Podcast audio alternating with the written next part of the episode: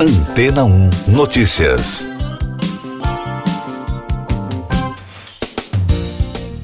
Bom dia. O mais recente projeto de um grupo de pesquisadores da Austrália e dos Estados Unidos ganhou destaque nesta semana na imprensa internacional. Trata-se de um plano multimilionário para trazer de volta à vida o animal conhecido como tigre da Tasmânia, que foi extinto em meados da década de 1930. A equipe afirma que o animal pode ser recriado usando células tronco e tecnologia de edição de genes, e com isso, o primeiro tilacino poderia ser reintroduzido na natureza em 10 anos.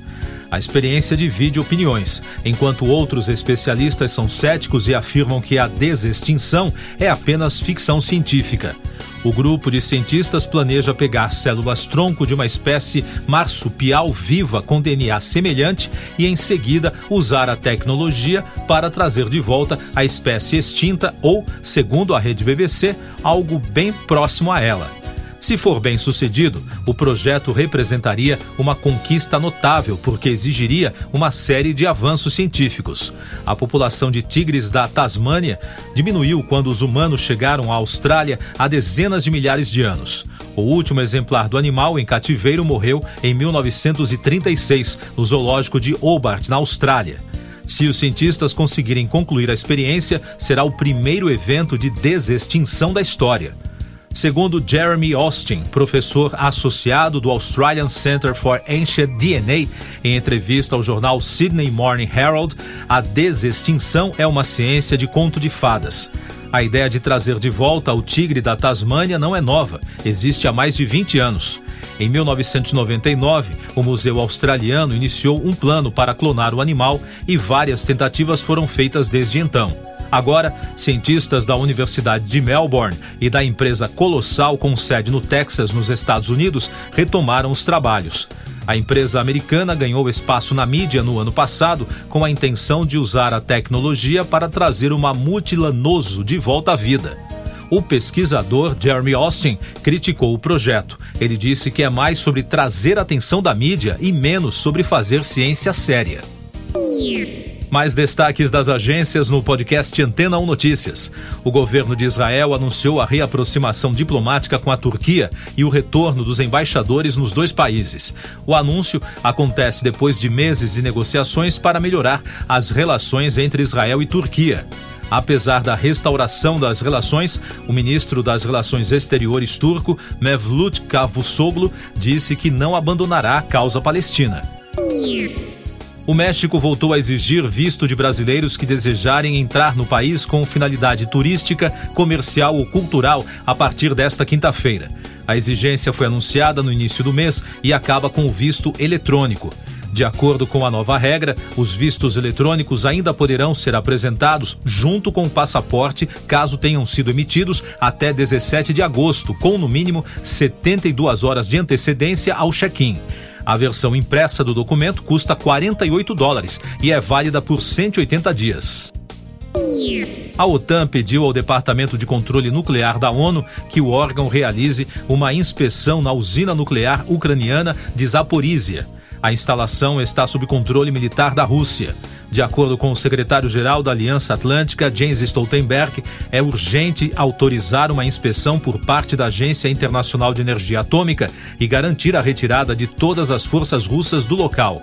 Em entrevista coletiva em Bruxelas na quarta-feira, ele afirmou que a ocupação representa uma ameaça séria para as instalações e aumenta o risco de um acidente ou um incidente nuclear. O ex-diretor financeiro da organização Trump deve se declarar culpado nesta quinta-feira de um esquema de fraude fiscal de 15 anos, diz a imprensa americana. Segundo fontes ouvidas pela rede CNN, Allen Weiselberg não entrará em um acordo de cooperação para ajudar os promotores de Nova York na investigação das finanças. Mas no acerto que está sendo finalizado, Weiselberg receberia uma sentença de cinco meses de prisão e ficaria cerca de 100 dias preso. O executivo pode ser sentenciado a até 15 anos.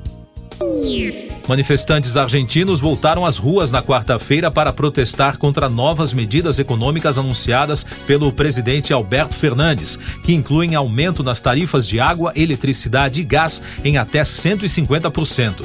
As manifestações pediram uma ação conjunta do governo para conter a crise que atinge o país. A inflação na Argentina já chegou a 70% de alta na comparação anual e se tornou a principal queixa da população. Eu sou João Carlos Santana e você está ouvindo o podcast Antena 1 Notícias com os destaques das principais rádios pelo mundo. Da BBC de Londres, a emissora britânica repercutiu a morte do cineasta alemão Wolfgang Petersen aos 81 anos na última sexta-feira. A informação foi confirmada na quarta pela produtora do diretor do filme A História Sem Fim, que foi sucesso de bilheteria em 1984. Ele lutava contra um câncer no pâncreas. Petersen começou a carreira na Alemanha e despontou para Hollywood em 1981, quando dirigiu O Barco Inferno ao Mar, que conquistou seis indicações ao Oscar, incluindo melhor diretor e melhor roteiro adaptado. Ainda da capital britânica, a Capital FM apurou os detalhes sobre o novo documentário que vai contar a vida da cantora Selena Gomes. De acordo com a reportagem, os fãs já estão ficando animados com a novidade. Segundo a apuração, o filme da artista, que recentemente completou 30 anos, supostamente se chamará Selena Gomes My Mind and Me.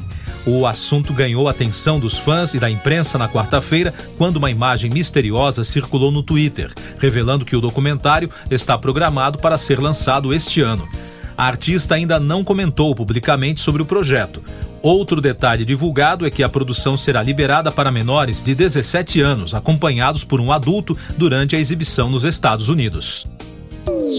E de Nova York, do grupo iHeartRadio, dois destaques. O primeiro, os fãs da música country aguardam ansiosos a estreia da série Monarch, estrelada por Tracy Atkins e Susan Sarandon, prevista para 11 de setembro. A série da Fox é uma das principais apostas para a temporada, depois de sofrer adiamentos devido a preocupações com a Covid-19.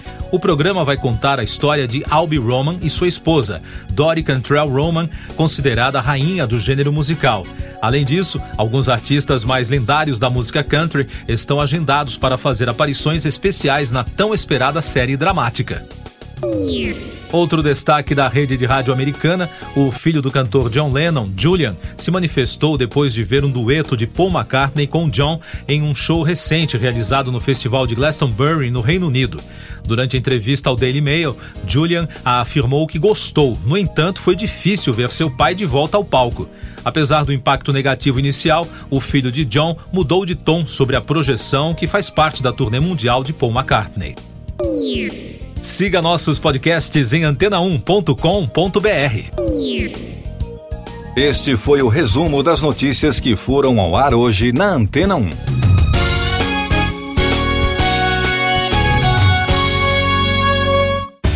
Depois de tanto conteúdo legal, que tal se hidratar com água rocha branca? O consumo regular de água durante o dia traz benefícios para a saúde, como, por exemplo, manter a pele bonita e hidratada. Rocha Branca, da fonte direto para sua casa. Depois de tanto conteúdo legal, que tal se hidratar com água rocha branca? O consumo regular de água durante o dia traz benefícios para a saúde, como, por exemplo, manter a pele bonita e hidratada. Rocha Branca, da fonte direto para sua casa.